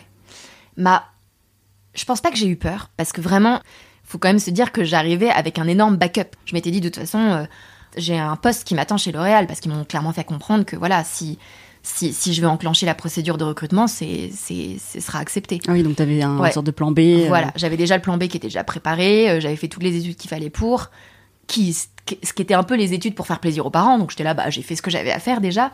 Euh, et c'était pour moi plus une libération de dire, ok, je vais tenter la vie d'artiste, parce qu'en fait, jusqu'à, jusqu'à ce moment-là, pour moi, toutes mes études, la prépa, l'école de commerce, c'était pas quelque chose que je faisais par passion. C'était vraiment quelque chose que je faisais un peu par devoir, par obligation, parce que je savais que j'avais les capacités intellectuelles et de travail pour le faire, et que je voulais quand même, comment dire, faire les études, euh, les meilleures études que je pouvais faire avec mes capacités. Je voulais pas gâcher mon potentiel, entre guillemets, si on veut, euh, d'une certaine manière. Ce que je veux dire par là, c'est que ça a toujours été une contrainte finalement et j'attendais qu'une chose. Enfin, c'était vraiment libérateur pour moi le moment où j'ai fait mon, j'ai rendu le dernier truc. C'était quoi? C'était ma soutenance de, de mémoire. Le jour où j'ai fini ma soutenance de mémoire, mais c'était une libération de me dire ça y est, j'ai plus de devoirs, je suis plus obligée de faire des examens, je suis plus obligée de réviser, etc. Mais c'était tellement une libération. Donc pour moi, me lancer dans une carrière d'artiste et un métier de passion où t'es content d'y aller, où c'est pas une contrainte, mais c'est l'aventure, c'est trop bien. Enfin pour moi, c'était que du plaisir, quoi. Donc euh, du coup. Euh, aller assister sur des plateaux, c'était pas une contrainte, c'était vraiment euh, je suis en train de bosser pour, euh, pour ce que je veux vraiment faire, pour ce qui me fait vibrer, quoi. Donc, euh, ouais, non, il n'y a pas eu de peur. Après, oui, par contre, il y a eu une grosse peur du côté de mes parents, alors, c'est sûr. Oui, c'était là, genre, bon, bah, qu'est-ce que tu fais? Je comprends pas ce que tu fais. tu t'as fait des études pour rien, quoi. Enfin, eux, pour le coup, ils sont vraiment posés toutes les questions logiques que tu te poses quand t'es parent et que tu comprends pas du tout la décision de ton mm. enfant. Enfin, surtout que eux, pour le coup, ils ont vraiment grandi avec cette logique de se dire bah non, la passion, c'est le hobby, c'est ce qui vient à côté euh, de ta vie. Et par contre, le travail, c'est le travail. Le travail, c'est pas le plaisir. Le travail, c'est pas la passion. Euh, tu travailles bien pour gagner bien de l'argent, parce que du coup, euh, dans, dans la culture asiatique dans laquelle j'ai été éduquée, il y a deux notions qui sont quand même le travail et l'argent. et aussi d'être patron, parce que pour eux, pour le coup, eux, ils étaient patrons. Donc ils, ont toujours été dans une logique de. non, je pense qu'ils auraient été contents si j'avais été médecin voilà, j'aurais été salarié, mais j'aurais été médecin. Mais, euh, mais par contre, voilà, si je faisais du commerce, pour eux, c'était il faut être patron, quoi. Mais du coup, ils ont pas, ouais, ils ont pas du tout compris. Euh, pour eux, je faisais encore une espèce de de crise. Voilà, exactement. Je pense qu'ils étaient, ils, pensaient que je faisais encore ma crise d'adolescence ou ma crise de rébellion, ce genre de choses, quoi. Que je choisissais la facilité aussi, parce que pour le, pour le coup, ils ont pendant longtemps, enfin, même encore aujourd'hui, je pense qu'ils le pensent, le fait d'être intermittent du spectacle, ça veut dire aussi qu'on est indemnisé par le pôle emploi euh, les moments où on travaille moins. Alors ça c'était vrai à l'époque, mais aujourd'hui c'est, enfin pour moi euh, en tout cas c'est assez faux parce que pour le coup le pôle emploi reverse de moins en moins, de moins en moins, de moins en moins aux artistes, donc c'est un peu compliqué. Mais à l'époque ils disaient ouais, euh, bah, si tu travailles tu devrais pas toucher le pôle emploi, c'est injuste. déjà nous on n'est pas d'accord avec ce système, etc. Je dis ah oui mais justement l'État français soutient les artistes euh, en leur permettant de mieux vivre de leur métier parce que sinon les gens ils seraient désespérés et ils partiraient du métier. Il y aurait plus de il y aurait plus d'art enfin en France et est-ce qu'ils considéraient que hum, c'était un métier qui ne servait pas en fait à la société? Ouais. Je sais pas s'ils considéraient que c'était pas trop un travail. En tout cas pas trop un travail dans le sens qu'ils l'entendent oui c'est sûr. Après il y avait aussi tout le côté évidemment euh, de l'image que c'est d'être une actrice. Pour eux c'était euh, une actrice c'est un métier un peu dégradant, si on veut. Il y a encore, je pense, vraiment ce, vieux, une vieille pensée euh, que peut-être même en France on pouvait avoir dans les années, euh, j'en sais rien, là je vais dire n'importe quoi, mais en tout cas la moitié, la première moitié du XXe siècle, enfin je sais pas, euh, où vraiment c'est un métier de saltimbanque ou un métier où tu, je sais pas, où tu pas tu dégrades ton corps, mais tu exposes ton corps, enfin tu vois. Tu vends ton image un peu. Voilà, c'est ça. Donc eux, ils avaient vraiment aussi beaucoup peur de ça. pour eux, c'était pas un métier c'était pas un métier bien. Toi, c'était pas difficile de d'affronter ce, regard-là en fait de tes parents? Bah T'étais tellement rebelle en fait. Ouais, c'est ça. J'étais tellement indépendante. Je pense qu'ils m'ont transmis ça en plus. C'est ça le truc, c'est qu'ils ont. Mes parents sont très entrepreneurs dans l'âme et très indépendants. D'autant plus, mon père par exemple, bah, il était orphelin depuis très jeune, donc très très vite, il a dû euh, se débrouiller par lui-même, se faire accepter partout où il allait. Enfin, ça a toujours été très présent dans, dans sa dans la manière dont il nous a transmis aussi son éducation, enfin l'éducation enfin dans l'éducation mm. parentale en général, de se débrouiller, d'être indépendant, de d'être entreprenant, ce genre de choses. Et du coup, pour moi, leur avis c'était leur avis. Et puis euh, moi, je savais très bien où est-ce que j'allais, je savais très bien qu'est-ce que c'était quoi mes objectifs. Par exemple, mes parents ont émis des genres de, de vagues peurs que je que je n'obtienne pas mon diplôme à l'issue de mon école de commerce parce que j'étais trop dans les associations, etc. moi, j'ai jamais eu aucun doute. Enfin, moi, ça me faisait rire. J'étais là, mais vous m'avez pris pour qui? J'étais un peu. Bon, c'est hyper arrogant ce que je pense, mais dans ma tête, je me disais, mais ils ont une peur. Enfin, pour ceux qui ont fait une école de commerce et qui ont fait une prépa HEC et qui ont eu leur concours, etc., ils savent très bien que voilà. L'école de commerce, c'est qu'une formalité. Alors, je dis pas en école d'ingénieur, hein, c'est peut-être c'est plus compliqué, je pense. C'est la prépa le plus dur finalement. Ouais, voilà, c'est ça. Mais oui, quand t'as quand quand as passé l'épreuve de la prépa et que que t'as eu tes concours, tu sais très bien que tu l'auras ton diplôme de d'école de commerce, sauf si vraiment tu fais tout pour pas l'avoir. Il y, a des exceptions, des gens qui vraiment euh, partent en sucette, euh, suivent aucun cours, euh, font aucun examen. Mais moi, j'ai même été dans une culture où voilà, je, je passais mes examens comme il faut, etc. Donc j'avais aucun doute là-dessus. Donc mes parents, quand ils émettaient des quand ils émettaient des doutes ou des peurs sur le fait que peut-être ça va pas marcher ou peut-être tu vas pas avoir ton diplôme, moi ça me remettait pas du tout en question. Je savais exactement où est-ce que j'allais. Je savais que si jamais ça marchait pas, j'avais un backup extrêmement solide derrière. Et voilà, donc j'avais pas de doute. Hmm. Enfin, après, je dis, j'avais pas de doute sur ce que j'étais en train de faire. Après, bien sûr, je ne savais pas du tout où est-ce que ça allait me mener en, en termes de carrière. Et puis, par contre, sur le côté possiblement dégradant, sur ton image en tant que femme, de faire ce métier-là, fait, pour moi, la question se posait pas vraiment dans le sens où je faisais beaucoup de doublage, en fait. Après, la question s'est posée plus tard, effectivement. Quand j'ai commencé à faire des castings pour la télé, le cinéma, ouais, ouais, la question est arrivée plus tard. En fait, j'ai toujours fait les deux en même temps. C'est-à-dire que j'ai toujours euh, aussi épluché les annonces de casting pour essayer de passer. Mais en fait, je me suis rendu compte à ce moment-là qu'il y a très très peu de casting pour les Asiatiques. Euh, très peu de casting pour des vrais rôles. Hein. Je veux dire, évidemment qu'il y a de la figuration, de la silhouette, des choses comme ça. Mais, euh, mais du coup, j'étais plus concentrée en doublage, parce qu'en doublage, pour le coup, je pouvais avoir des vrais rôles. Contrairement à tout ce qui est cinéma, télé, ou... Euh, bah, en fait, au cinéma, à la télé, il y avait surtout des, de la figuration, de la silhouette, qui sont euh, plutôt mal payés par rapport à ce que tu peux faire en doublage. Donc, euh, le choix était vite fait, quoi. Après, il y avait de temps en temps des castings avec des rôles pour des asiatiques. Moi, je répondais à tout, hein, sauf que évidemment, j'avais des retours que sur des rôles mm. asiatiques. Donc, du coup, ça a toujours été présent, mais au début de ma carrière, moins, parce que du coup, j'avais accès à beaucoup moins de castings, et c'est seulement après quand j'ai commencé à avoir vraiment un agent, euh, du coup un agent de fiction, un agent artistique pour tout ce qui est tournage, cinéma, télé, tout ça, que j'ai commencé à avoir un petit peu plus de casting. Quand je dis un petit peu plus, euh, Enfin, c'est marginal par rapport à ce que j'ai en doublage. C'est même pas comparable, quoi. Mhm. donc ça fait une dizaine d'années que tu fais comédienne et comédienne de doublage. On a vu tout à l'heure que beaucoup de rôles qu'on te propose, ou en tout cas que, que, tu as eu récemment ou un peu moins récemment, sont des doublages d'actrices américaines souvent, mais d'origine asiatique aussi. Ouais. Comment tu expliques ça? Bah, L'explication est assez simple en fait. C'est juste que les directeurs artistiques, quand ils voient le personnage d'origine asiatique, ils font une association d'idées, hein, parce que c'est comme ça que fonctionne la mémoire. Et donc ils se souviennent de Geneviève Doran qui a une tête asiatique. Oui, donc ça c'est assez simple à comprendre. Euh, après, c'est vrai que on peut pas vraiment empêcher ça. Déjà, d'une part, tu peux pas empêcher quelqu'un de penser à toi parce que forcément, euh, elle fait une association d'idées dans sa tête. Euh, après, j'avoue que j'aimerais doubler plus de personnages non asiatiques, parce que le fait de doubler beaucoup d'asiatiques, c'est à la fois... Enfin, le fait que les gens t'associent à des personnages asiatiques, c'est à la fois une chance, une chance dans le sens où, bah, du coup, au moins, ils pensent à toi pour un rôle, et à la fois un inconvénient dans le sens où, du coup, ça les empêche de penser à toi sur d'autres rôles. C'est là, où c'est là que ça commence à devenir un problème. Parce qu'effectivement, dans ma voix, il n'y a rien, absolument rien, qui trahit le fait que je sois d'origine asiatique. D'autant plus, alors ça, c'est ma théorie à moi, hein, mais d'autant plus que j'ai grandi, alors certes avec des parents qui parlent avec un accent asiatique, mais j'ai grandi à Saint-Germain-en-Laye. Et à Saint-Germain-en-Laye, autour de moi, mais il n'y a pas d'accent asiatique. Et euh, comme je disais, enfin, j'ai toujours été assez bonne en langue, je suis bilingue, bilingue en anglais. Et je sais que dans ma manière de parler, il y a vraiment rien du tout qui ressort comme étant asiatique. Et j'ai même pas une voix nasiale, euh, nasillarde, pardon.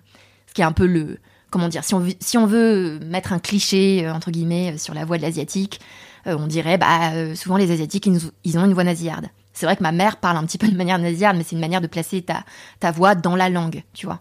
Sauf que moi, ma langue, c'est le français, c'est pas, c'est pas le chinois, je parle mal le chinois. Euh, et donc t'as aucun accent, il y aurait pas de, raison. Il y aurait pas de raison en fait. Le truc c'est que tu peux pas empêcher en fait les directeurs artistiques de penser à toi pour ce genre de rôle et tu peux pas les empêcher de penser à d'autres personnes par association d'idées sur des rôles que toi t'aurais pu faire. Et du coup moi c'était un peu ouais c'est un peu ma frustration. Euh, je suis contente de la carrière que j'ai eue jusqu'à maintenant en doublage. Après, je j'ai l'impression quand même, mais c'est qu'une impression, j'ai aucun chiffre pour le prouver, etc., euh, que je fais de plus en plus, que je double de plus en plus de rôles asiatiques. Après, du coup, je me rends compte aussi que euh, dans les séries américaines, canadiennes, enfin anglo-saxonnes et tout type, il y a beaucoup plus de rôles au cinéma et à la télé, de rôles intéressants pour des comédiennes qui ont des origines asiatiques et qui ne tiennent même pas forcément compte de leurs origines, alors que c'est pas du tout, enfin malheureusement beaucoup moins, voire pas du tout le cas en France. Euh... Ouais, ce que tu veux dire par exemple, c'est que quand tu as un rôle, enfin une personne d'origine asiatique dans un film ou une série française, mhm. il voilà, faut particulièrement une asiatique. C'est pas euh, le personnage euh, qui est un policier ou peu importe, et on s'en fiche de son origine. C'est ce qu'on, en fait, aujourd'hui, on pourrait penser que, voilà, que dans, que en plus dans le cinéma et la télé française, tu vois de plus en plus de profils un petit peu divers en fait, ça s'est vraiment beaucoup ouvert pour tout ce qui est profil arabe, maghrébin et noir, ou métis. Ça, ça c'est vrai. Mais par contre, les Asiatiques, ça reste les grands oubliés, quoi. Mais mm. vraiment. Bah, moi, par exemple, dans ma carrière d'actrice, c'est-à-dire euh, tout ce que j'ai tourné euh, en fiction euh, pour la télé ou le cinéma, où du coup on me voit à l'image, hein, donc pas du doublage, c'est que des rôles qui ont été écrits pour des Asiatiques. C'est-à-dire que j'aurais pas pu le faire si j'étais pas asiatique. C'est quand même dingue. Enfin, et j'ai fait aucun rôle où vraiment mes origines n'importaient pas en fait. Ou que au moment du casting, ils cherchaient pas une asiatique et finalement ils ont pris une asiatique, ça c'est jamais arrivé. Et, euh, et, en fait, là j'ai changé d'agent. Alors, avant j'avais un, un agent euh, qui avait pour le coup beaucoup, beaucoup d'asiatiques. C'était un peu son, pas son cheval de bataille, mais c'était un peu sa spécificité. Du coup, à chaque fois que le directeur de casting euh, ou les réalisateurs ont besoin d'une asiatique, ils se tournaient vers lui. C'était l'avantage et l'inconvénient. C'est-à-dire que l'inconvénient, c'est que du coup, je suis en concurrence avec plein d'autres asiatiques. Et l'avantage, c'est que du coup, j'ai accès à tous les rôles, entre guillemets, pour les asiatiques. Mais du coup, c'est un gros inconvénient. Je passais très peu de casting parce qu'il y a très très peu de rôles. Quand je dis très peu de casting, c'est parfois, euh, il m'appelait une fois dans l'année, quoi. C'est et si j'étais appelée euh, quatre fois, mais c'était vraiment, oh là là, je sais pas si vous vous rendez compte, mais je veux dire, à côté de ça, moi j'ai des amis euh, qui, du coup sont, sont blancs hein, euh, et qui passent des castings, mais tous les mois, toutes les semaines. Enfin, c'est vraiment, ça n'a rien à voir. Et euh, peut-être pas toutes les semaines, mais des fois, ils ont vraiment voilà trois quatre castings dans le mois, quoi. Et moi, c'était vraiment une exception. Non seulement c'est des rôles faits pour des asiatiques, mais en plus avec tout le package. C'est-à-dire, alors on veut une asiatique, on veut qu'elle ait un accent asiatique et qu'on veut qu'elle parle parfaitement sa langue parce qu'on veut qu'elle puisse improviser, voilà, une dispute ou je ne sais quoi dans sa langue, qu'elle puisse baragouiner un truc. Enfin, à chaque fois, c'était, franchement, c'était ça, mais 9 fois sur 10, quoi. Et en fait, les rares rôles que j'ai eu avec lui, c'était des rôles, du coup, pour de coup, bah, de mon profil, c'est-à-dire euh, française d'origine asiatique, où j'ai pas besoin d'avoir forcément un accent. Ouais, parce que du coup, forcément, tu fais ce qu'on te demande. Moi, quand on me demandait, tu faut que tu aies un accent, euh, faut que tu parles ta langue, bah, je potassais mon rôle. Je travaillais l'accent, je travaillais le chinois, enfin voilà quoi. Ouais, t'avais pas envie de leur dire euh, non, mais j'ai pas envie de faire l'accent. Bah, en fait, quand t'as quatre castings euh, en deux ans, tu fais pas ta difficile, quoi. Ouais, T'essaies de te dire, bon, au début, t'es bien obligé de prendre ce qui vient. Et après, si un jour euh, ça se passe hyper bien, c'est là que tu peux choisir. Mais au mm. début, quand t'es, quand t'es comédien, enfin, si, tu peux toujours avoir le choix. Mais du coup, c'est le choix entre pas avoir de travail ou peut-être mm. avoir du travail, quoi. Ouais, t'es pas en position de force, quoi, Voilà, c'est ça. Mm.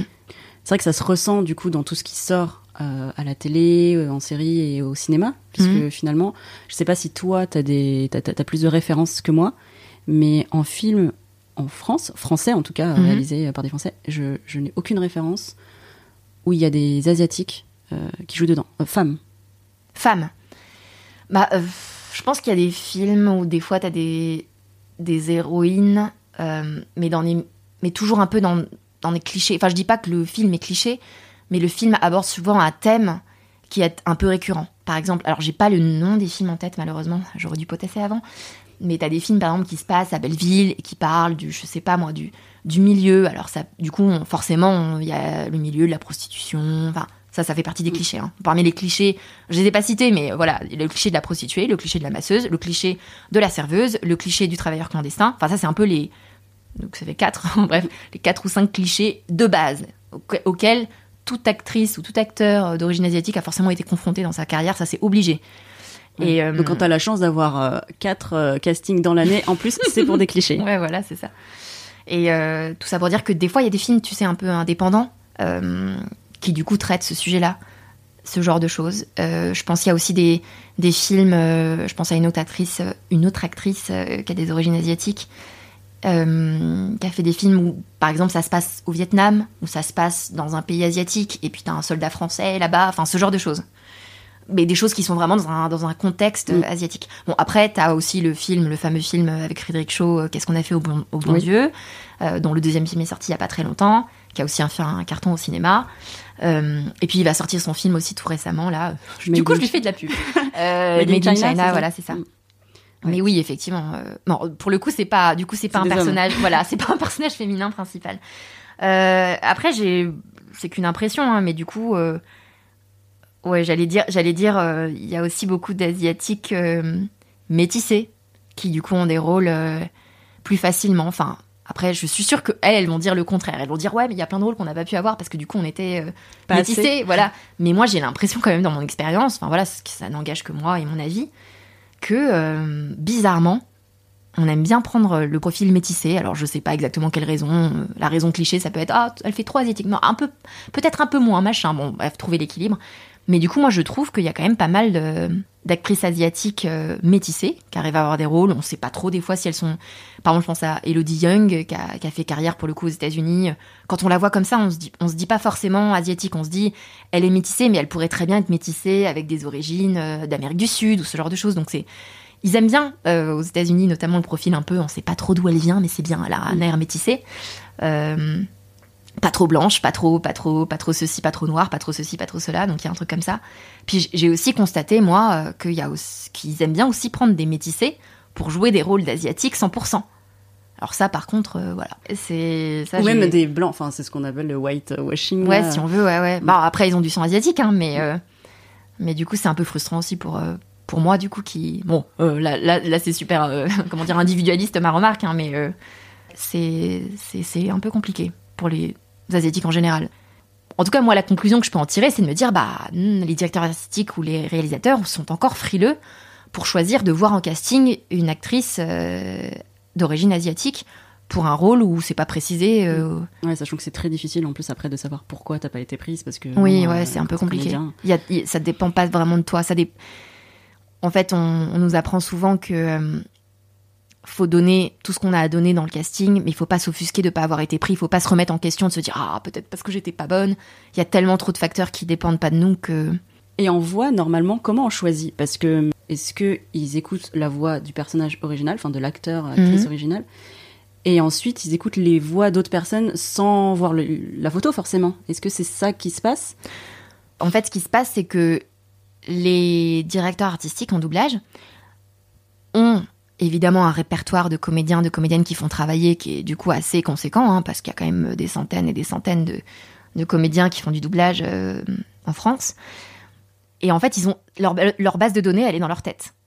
Donc quand ils voient une série, un film, parce que c'est leur travail aussi bien sûr de visionner avant la série ou le film pour voir les rôles qu'il y a, et ben c'est là qu'ils font une association d'idées dans leur tête et généralement ils pensent plus en termes évidemment vocal. Hein, euh, on va pas prendre quelqu'un qui a une voix super euh, grave ou âgée pour un rôle d'une jeune adolescente, hein, c'est évident.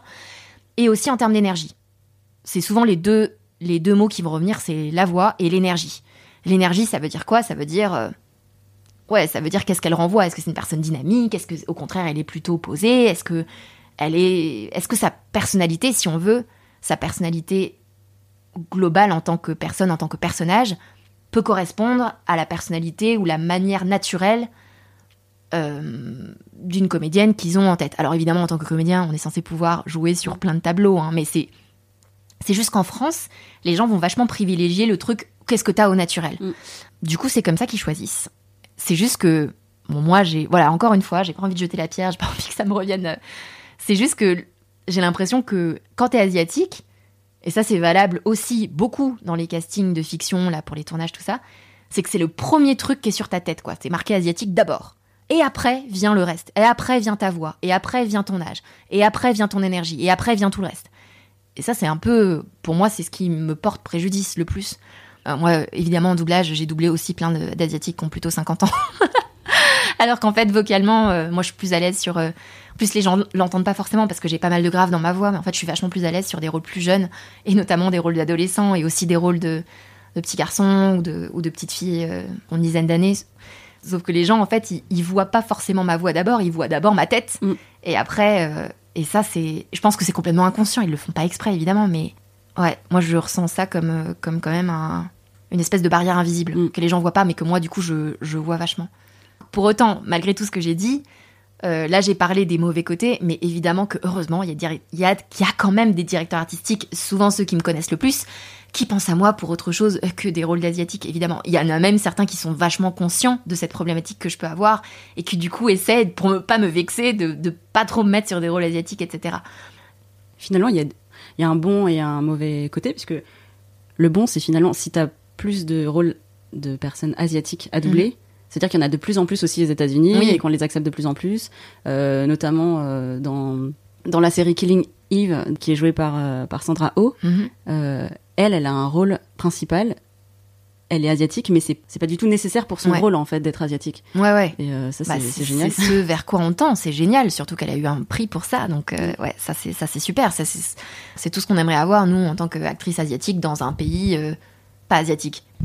Est-ce qu'avec ces expériences que tu as eues euh, dans le doublage et dans la comédie, ça a changé ton rapport à ton identité asiatique?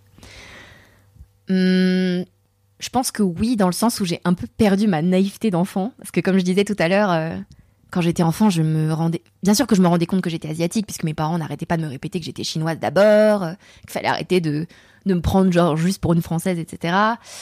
Euh, mais j'avais jamais souffert de. Entre guillemets, souffert, hein, faut pas non plus exagérer. Enfin, j'avais jamais encore vraiment subi la différence ou la discrimination, si on veut, euh, d'être asiatique par rapport à mes autres camarades. Parce que quand t'es à l'école, il n'y a pas de raison hein, de, souffrir de discrimination. Et même dans mon travail, c'est-à-dire que même euh, quand j'étais stagiaire à L'Oréal, euh, en plus on était dans une équipe où effectivement il y avait vraiment de la diversité. C'est-à-dire que il y avait une fille qui venait de New York, qui avait des origines, euh, je pense, des îles, genre Jamaïque ou un truc comme ça. Euh, L'autre chef de produit était d'origine marocaine. Enfin, pour le coup, on était et moi j'étais asiatique et l'autre stagiaire était d'origine, euh, je crois qu'elle était congolaise ou quelque chose comme ça. Enfin bon bref, donc c'était vraiment le melting pot déjà euh, dans la société. Donc ça m'a jamais, enfin on m'a jamais renvoyé à mes origines ou j'ai jamais été renvoyé à mes origines dans mon travail à l'époque. Et effectivement, dans ma carrière d'actrice, ça m'est un peu revenu comme ça euh, de nulle part, alors que de toute ma vie, j'avais jamais vraiment euh, eu affaire à une, aucune forme de discrimination que ce soit. Et oui, du coup, j'en ai vachement pris plus conscience dans ma carrière.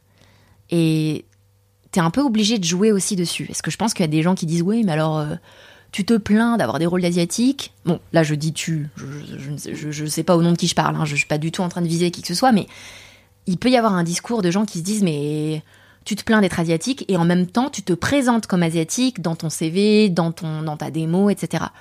Et t'as envie de dire mais oui mais t'es obligé, t'es obligé en fait de jouer sur ta différence parce qu'en fait non pas ta différence raciale, c'est même pas ça le, sujet, c'est que globalement, dans le milieu des comédiens, il faut se démarquer des autres. Que tu te démarques parce que tu as été danseuse dans ta vie, ou que tu te démarques parce que tu as été euh, athlète de haut niveau, peu importe. En fait, il faut jouer. Alors là, pour, le coup, c'est mon côté marketing hein, qui ressort, mais il faut jouer sur tes avantages concurrentiels. Et le fait d'être asiatique, je sais pas si c'est un avantage concurrentiel, mais euh, de plus en plus, par, par exemple, alors oui, du coup, je reviens à ce que j'ai dit tout à l'heure, euh, c'est pas 100% vrai que j'ai passé que des castings pour des rôles qui étaient écrits pour des asiatiques parce que les autres castings auxquels j'ai accès, je, pense que j'ai accès une fois euh, où ils cherchaient pour le coup des profils qui n'étaient pas forcément blancs. Et ça, ils le précisent, genre toute origine ethnique euh, confondue, acceptée, ce genre de choses. Et effectivement, du coup, ça peut peut-être des fois être un avantage concurrentiel de se dire ah oui, peut-être un profil asiatique, ça pourrait être intéressant parce que ça va amener un peu de diversité. Donc du coup, effectivement, tu es obligé quand tu te présentes Enfin, moi, je me sens obligée, en tout cas, de repréciser, enfin, que je suis d'origine asiatique, euh, même si ça se voit évidemment. Hein. Quand je dis repréciser, ça veut dire sur le sujet de mon mail. ça veut pas dire euh, que je redis. Euh, Bonjour, je suis asiatique. Oui, ça se voit. Tu vois, je veux dire, quand je vois, quand je rencontre des directeurs de casting pour un casting, évidemment, je me présente pas en disant bonjour, je suis asiatique, ça se voit. Donc moi, je dis en général que je suis d'origine asiatique, chinoise, que je fais du kung-fu, j'ai fait des rôles où j'avais besoin de faire des scènes d'action, des choses comme ça, et je suis capable de le faire. Et j'ai un profil un peu euh, qui peut être un peu warrior, et du coup ça je le mets aussi en avant. voilà, ce genre de choses. Donc en fait c'est ambivalent parce que d'un côté tu peux en souffrir et en même temps c'est un avantage parce que c'est vrai que ça te caractérise. en tout cas ça fait partie, oui, de ma caractérisation, c'est mm. sûr. Est-ce que tu as déjà été euh, au Cambodge, en Chine? J'ai jamais été au Cambodge, qui pour le coup est vraiment la terre natale de mes parents. Après, euh, toute mon enfance, on, allait régulièrement, tous les 2-3 ans, euh, à Hong Kong et à Macao, du coup, pour visiter mon grand-père. Après, il est décédé quand j'étais assez jeune, quand même, quand j'étais ado. Euh, du coup, ça n'a pas duré très longtemps, ces allers-retours. Donc, c'était plus à ça que je m'identifierais, si on veut. C'est-à-dire Hong Kong, Macao, plutôt ce genre de culture-là. Pour moi, ça, c'est vraiment très nostalgique. Alors, évidemment, du fait que j'ai visité ces endroits-là quand j'étais très jeune, mais du coup, c'est plus à cette culture-là que je me raccrocherais si on, si on, si je veux parler de la terre de, voilà, de d'où je viens, quoi. Enfin, pas d'où je viens moi, mais d'où mes, mes, mes ancêtres, mes grands-parents viennent. Après, j'ai été en Chine aussi pour le tourisme. Et pour le coup, c'est encore, c'est un peu plus lointain. Je m'identifie moins euh, aux Chinois parce que pour le coup, je sais que voilà, c'est mes ancêtres, c'est pas là qu'ils étaient, c'était pas à Pékin, c'était pas à Shanghai. Enfin, ou alors il faut remonter vraiment très très loin, mais pour le coup, je me sens vachement plus détachée quand même de la culture euh, chinoise en général. Pour moi, c'est plus spécifique euh, là d'où je viens. Du coup, euh, j'ai visité ces pays. Enfin, quand je visitais la Chine, j'étais vraiment plus en tant que touriste. Je m'identifiais pas vraiment aux autres Chinois de la région où j'étais, quoi. Hmm, parce que la Chine, c'est très très grand et il y a beaucoup beaucoup de régions. C'est comme, j'aurais tendance à dire, c'est comme un Corse va jamais s'identifier à un Normand ou un Breton, quoi. Pourtant, c'est le même pays quand tu es allé en Chine en tant que touriste, tu t'es pas dit ah ouais mais vraiment euh, je ressemble à tous ces gens euh, dans la rue. Oui, peut-être un peu plus. Oui, c'est sûr que c'est toujours un peu bizarre. Enfin, ça peut être bizarre effectivement d'être soudainement entouré de plein de gens qui te ressemblent. Après, je pense que je l'avais déjà cet effet-là quand j'étais à Hong Kong ou à Macao. C'est pour ça que je ressentais plus une forme d'appartenance euh, à ce moment-là. Par exemple, quelqu'un qui vient de Corse ou quelqu'un qui vient de Bretagne, ils vont se dire ok, on n'a pas la même culture, le même background régional mais on a les mêmes valeurs françaises. Le truc, c'est qu'en Chine, les valeurs chinoises, déjà, ça, ça, il y a eu un grand chamboulement avec, euh, avec, oh là là, et c'est là que mes, c'est là que mes lacunes en histoire apparaissent. Euh, bref, avec tout ce qui s'est passé à l'époque de Mao, la révolution, Tiananmen, tout ça, enfin, il y, a eu tellement de chamboulements et de bouleversements et de grosses crises euh, en Chine, ça a tellement, du coup, je pense pas qu'il y ait vraiment de, de valeurs communes ou alors des valeurs vraiment plus de l'ordre de la culture, c'est-à-dire, euh, je sais pas, le respect de la famille, le fait que les grands-parents soient vraiment très proches euh, de la maison familiale, enfin ce genre de choses. Mais, mais moins dans les valeurs euh, de patriotisme, tout ça. Moi, ça, ça, ça, ça pour moi, ça a jamais été. euh, Mes parents m'ont toujours reproché d'ailleurs ça. C'est pour ça que eux, ils étaient à fond dans ouais, non, Mao, euh, le patriotisme, etc. Ils sont de la génération en fait qui a, en- qui a encore chanté les louanges de Mao. Par contre, ils n'étaient pas là quand la Chine s'est vraiment réformée, etc. Donc, ils n'ont pas vécu les, les gardes rouges, les trucs comme ça. C'était, ils étaient, ils étaient pas là. Bah, De toute façon, ils sont nés au Cambodge, donc ils n'ont jamais vécu eux-mêmes. Donc, ils n'ont jamais été en rébellion contre euh, tout, tout le mal qu'a pu faire Mao au, au pays. Ouais, mais ils avaient cette idée de la Chine de Mao et peut-être de leurs parents qui leur Ouais, c'est ça. disaient que Ouais, c'était bien. C'était bloqué sur la vie de la génération précédente. Et moi, comme j'ai fait une prépa HEC où j'ai quand même pas mal fait d'histoire, et il y avait un des chapitres, c'était la Chine, j'avais un discours quand même vachement plus nuancé. Et c'était là, oh là là, mais tu te fais laver le cerveau par ton prof d'histoire. Et je me dis, bah eux, ils se sont fait laver le cerveau par Mao, donc c'est pas mieux. Ah ouais, c'est c'est vrai que c'est un peu le choc euh, des, des cultures, quoi, Ouais. des générations. Qu'est-ce que c'est pour toi d'être française? Hum, Qu'est-ce que c'est pour moi d'être française? Alors j'adore manger, mais j'ai envie de dire, en fait, en fait, ça, fait partie des doubles cultures, ça, parce qu'en Asie aussi c'est important la, nourriture. C'est sûr qu'au début ça m'a été transmis par mes parents qui sont restaurateurs, donc évidemment là il n'y a pas trop de de secrets. Euh, après, j'ai découvert la gastronomie française pas tellement par mes parents, un petit peu parce qu'ils faisaient parfois des plats un peu français, genre du gratin dauphinois, des je sais pas des choses comme ça. Mais j'ai plus découvert ça après quand j'étais euh, quand j'étais jeune adulte, quand j'ai commencé à faire mes premiers restos avec mes copains, euh, quand j'ai eu ma première expérience dans un restaurant gastronomique, euh, quand j'étais encore à Reims dans mes études, parce qu'il y avait eu une occasion euh, d'aller dans un restaurant étoilé pour pas cher pour les étudiants, etc. Et, oui, c'est un peu comme si ma passion pour la nourriture s'était renouvelée à ce moment-là. Mais après, ça a toujours été très présent. Donc aujourd'hui, oui, mon rapport à la nourriture, le fait que j'adore, que je suis très très fière de, la gastronomie française, ça c'est mon, mon côté français. Après, euh, j'ai toujours beaucoup aimé lire, donc forcément des auteurs plutôt français aussi. Donc ça c'est vraiment euh, une part importante de mon éducation et de ma culture, la littérature française. Euh, T'es aussi chrétienne, si je sais pas si. Ah oui, si, ça fait partie de ma- française, mais mais c'est vrai que c'est particulier parce que t'aurais pu être bouddhiste. Oui, c'est vrai. Ouais. Bah, en fait, mon père s'est converti au sein de la famille alsacienne qu'il avait accueillie parce qu'en Alsace, en fait, ils sont, il y a beaucoup de protestants. Et du coup, euh, c'est comme ça qu'il s'est converti. Et quand il s'est marié à ma mère, ma mère s'est convertie aussi. Et du coup, on a fait partie d'une communauté, en fait, euh, d'églises asiatiques qui sont tous convertis euh, protestants et évangéliques. Du coup, pour moi, ça, ça, fait, ça fait partie aussi de mon éducation. J'ai grandi avec ça, etc. Mais du coup, pour moi, c'est pas du tout le côté français, Ouais. puisque j'ai grandi dans une communauté Asiatique. évangélique, asiatique, euh, chrétienne. Ouais, ouais. Ah, Euh, ok. Donc, Mais après, il y a euh, plein d'autres trucs. hein. Il y a vraiment plein d'autres choses. C'est obligé. Enfin, bon, après, c'est- tout est lié à la, la culture de la nourriture, comme le fait de recevoir chez soi, de faire à manger, le fait. Je sais qu'il y a plein de trucs qui sont très français. Quand on va chez les gens, on, a, on rapporte forcément une bouteille de vin ou un truc à manger. On, on participe en fait au repas. La nourriture, c'est tellement, ouais, c'est tellement important. Est-ce que en chinois, t'as une euh, expression que t'aimes bien? Attends, il y a un truc qui me faisait rire. C'était quoi? Je pense que ça. ah, Je suis en train de chercher la langue, le, le mot dans les deux, dans les deux langues.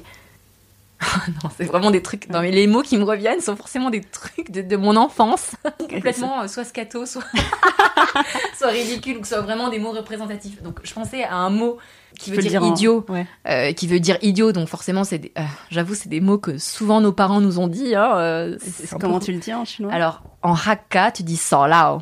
Ah, bah, du coup, c'est un peu pareil en cantonais. Ça doit être. Attends, j'essaie de chercher les tons, mais ça doit être. Ah non, non, non, je vais pas le dire parce que bon, les gens reconnaîtront. Parce que du coup, en fait, le Hakka, c'est en fait c'est un des dialectes euh, cantonais qui du coup ressemble beaucoup au cantonais. Donc il y avait des mots comme ça que je disais euh, un peu à la cantonade comme ça dans mon dialecte le Hakka et les gens qui étaient cantonnais autour de moi, je te parle d'un contexte d'église là pour le coup, qui étaient là mais pourquoi elle prononce ça bizarrement? Parce qu'en fait c'est la même prononciation mais des mots mais des tons différents. Je me souviens un jour je disais euh, je, je- je lançais à la cantonade, euh, je sais pas, à ma grand-mère pour dire que Bidule Chouette était encore aux toilettes et qu'il n'était pas encore sorti. Et du coup, je disais en haka, je disais chiso.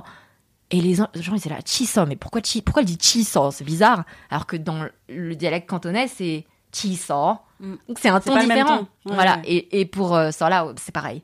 Solao, c'est en haka, mais alors en cantonais, je sais plus exactement. Solo ou un truc comme ça. Ça doit être ça, solo. Euh, ouais, donc il y a ça. Il y avait un autre truc qui me faisait rire et je me souviens plus. Et il y a un autre truc, mais alors ça, c'est vraiment un délire de quand on était petit. euh, c'est PC. Et ça veut dire crotte de nez. Et on avait un délire sur ce mot, c'est-à-dire qu'on le prononçait différemment, on faisait s'il passait, enfin, on toutes les déclinaisons du mot. Et on, ouais, quand on était petit avec mon frère, en fait, on avait un peu une manière de parler, on déformait les mots, bon, souvent en français, parfois sur des trucs chinois aussi, comme, comme le mot crotte de nez. Hein. et on se tapait des délires, ou des fois on essayait de communiquer en déformant tellement les mots que nos parents ne comprenaient pas, mais comme, comme on avait l'habitude de parler comme ça, bah, du coup, nous, on se comprenait. Du coup, on- c'était un peu aussi inspiré, je sais pas si pour ceux qui se souviennent, euh, du dessin animé Super Balou. Dedans, il y a, y a un renard qui s'appelle Don Carnage. Je sais pas si ça dit quelque non. chose. Bon, alors ceux qui connaissent ce dessin animé. Désolée. Et en fait, c'était trop marrant. Il y a une private joke, je pense, qui s'est fait au moment du doublage, pour le coup, où le mec. Ah non, peut-être que c'est en anglais aussi. Il finissait toutes ses phrases par âge. Donc c'était Don Carnage qui, qui la. Qui, enfin, je sais pas. alors évidemment, au moment où j'essaie de dire un truc, euh, ça, ça tombe complètement à plat, mais euh, il finissait toutes ses phrases par âge. Et du coup, on faisait un peu ça, mais qu'on faisait pas. C'était pas âge, c'était autre chose. Et on avait un espèce de langage codé avec des mots déformés, euh, des, fins de phrases toujours les mêmes, enfin un truc comme ça avec mon frère pour essayer. Parce que mes parents, ah oui, parce qu'on était un peu jaloux que mes parents ils pouvaient parler cantonais ou tétio. Non, cantonais pour le coup on comprenait, mais eux ils pourraient parler tétio pour pas qu'on comprenne. Mais nous, on n'avait pas de langue qui Ah, ils avaient pas. un langage à eux et bah oui, c'est fait. ça. Donc du coup on avait un peu mis ça. euh, c'est un, c'est, c'est un délire, hein, c'est les délires de quand on est petit. euh, les private C'est jokes quoi. Et dans ta culture, qu'est-ce que tu conseillerais euh, de, de voir, de lire ou de, de visiter ou de goûter? Un truc auquel je pense, c'est les bouillons que me faisaient mes parents quand j'étais petite. Dans la culture asiatique, en fait, on mange toujours une soupe avant de, avant de manger le. Enfin, c'est un peu l'entrée, si on veut. Enfin, il me semble. Hein. Enfin, en tout cas, c'était comme ça dans ma famille. et, euh, et du coup, ils font toujours des soupes, des bouillons avec des choses dedans. Et il y a souvent de la viande, des champignons. Enfin, ça dépend quel type de bouillon c'est. Des fois, il y avait aussi les bouillons au foie de, foie de veau que j'aimais pas. Mais ça, c'était le truc de la santé. ouais, parce que dans la culture asiatique, le bouillon, c'est, ça a beaucoup à, à voir avec la santé. Du coup, ils mettent des trucs dedans, genre euh, des grains d'orge, du, des baies de goji avant que ça soit à la mode, euh, des trucs comme ça, enfin, les- des trucs vraiment pour la santé. Et moi, j'adorais, j'en reparlais il y a récemment là, avec mon mari, les bouillons là où il y avait des, des champignons blancs asiatiques, là, les trucs un peu croquants. Ouais. Je sais plus comment ça s'appelle. Et ça fait hyper longtemps que j'en ai pas bu et j'adore ça, mais vraiment. Qu'est-ce que j'aimais aussi? J'aimais euh, les bouillons avec la moelle. Des fois, il y avait des bouillons avec la moelle, euh, parce qu'évidemment, la base du bouillon, c'est quand même qu'il y ait des, des parures de, de viande en général. De toute façon, le bouillon asiatique, c'est forcément un bouillon à base de viande, et après, il y a des légumes, etc. Et du coup, j'ai beaucoup de plats nostalgiques qui, pour moi, sont un peu des plats doudous, qui sont euh, des plats, des fois, qui n'ont rien à voir avec euh, ce qu'on peut s'imaginer de la culture asiatique, mais par exemple, euh, des plats où mes grands-parents ou mes parents mettaient, comment on appelle ça, des coquillettes et de la viande avec des poireaux, des- de la pomme de terre et des carottes. C'est Ça très fait- français ça ça fait pas du tout asiatique, mais pour moi, c'est les Français, ils mangent pas ça. Enfin, ils mangent Ouais. pas ça en bouillon, en soupe. Non, c'est vrai. Voilà. Un mix, c'est Ouais. de la cuisine fusion Peut-être. en tout cas, euh, c'est vraiment le genre le, le plat doudou que je me faisais avant. Après, j'ai des plats, par exemple, je me souviens de des marmites de, de riz, de riz euh, sauté mélangé que me faisait ma grand-mère. Donc, de, si on veut, c'est un peu l'équivalent du riz cantonais, mais c'est pas vraiment le riz cantonais dans le sens où c'est pas du tout. C'est pas, il mettait pas, elle mettait pas des petits pois et, et du jambon, quoi. Ça, c'est très très français, le petit pois et le jambon. C'est très français, mais en fait, euh, on appelle riz cantonais en France vraiment Mhm. un plat particulier où t'as le riz, les petits pois, les, Ouais, le ça. jambon et un Et peu d'oignon. ouais. Et oui, l'œuf, moulette. Mais en fait, à Canton, le riz cantonais, c'est toutes sortes de riz sautés Voilà. avec euh, des ingrédients à chaque fois différents. Et tu peux avoir des cartes euh, Mhm. marquées riz cantonais, mais ils sont tous différents. ouais, c'est ça. Alors qu'en France, tu dirais pas que c'est un riz cantonais, tu dis c'est un Voilà. riz sauté aux légumes. Ou je sais Et de pas. ma- voilà, donc le riz cantonais de ma grand-mère, qui du coup n'était pas du tout le riz cantonais des, des restaurants, hein, euh, qu'elle faisait cuire dans une marmite, euh, qui du coup prenait vraiment tous les goûts, etc. Et t'as toujours le fond du, de la marmite c'est un peu Un peu grillé, là, que t'aimes bien. ouais. croquant. Ouais, et je pense qu'en viande, elle mettait. La, je pense qu'elle mettait la saucisse euh, un truc comme ça. Mm. Enfin, c'est la saucisse marinée, euh, je sais pas comment on appelle ça en français. Euh, Un peu sucré Ouais, c'est ça. Ou parfois, ou parfois du, du, du porc laqué, enfin l'équivalent du porc laqué ou ce genre de choses. Puis après, euh, ouais, ah, j'adorais ça. Oh ouais, ça c'est vraiment le, le plat nostalgique que j'ai pas du coup goûté depuis qu'elle est plus là. Ouais. Et ce podcast s'appelle Melting Pot. Qu'est-ce que ça t'évoque? Hmm. Bah, melting pot, ça veut quand même littéralement dire fondre pour après se transformer dans un moule en quelque chose euh, D'autre. ouais. Ah, du coup, je dirais pas que ça soit forcément le cas en France. Bah, après, c'est le grand débat de c'est quoi l'identité française, Mhm. c'est quoi la culture française, est-ce que c'est un amalgame, de- est-ce que c'est une superposition de cultures, est-ce que tout le monde devrait garder sa culture euh, Ou est-ce qu'on devrait pas tous avoir une part qui dit bah non, ce côté-là, je suis français, je me sens français comme tous les autres français, même si j'ai une culture parentale ou une culture familiale arabe, asiatique, indienne, ce que tu veux quoi. Moi je suis plutôt pour le fait que la culture française c'est important. Donc euh, je pense que, que c'est important d'avoir en tout cas un socle commun de valeurs euh, et de culture française, peu importe les origines de tes parents. Merci beaucoup, Merci à toi.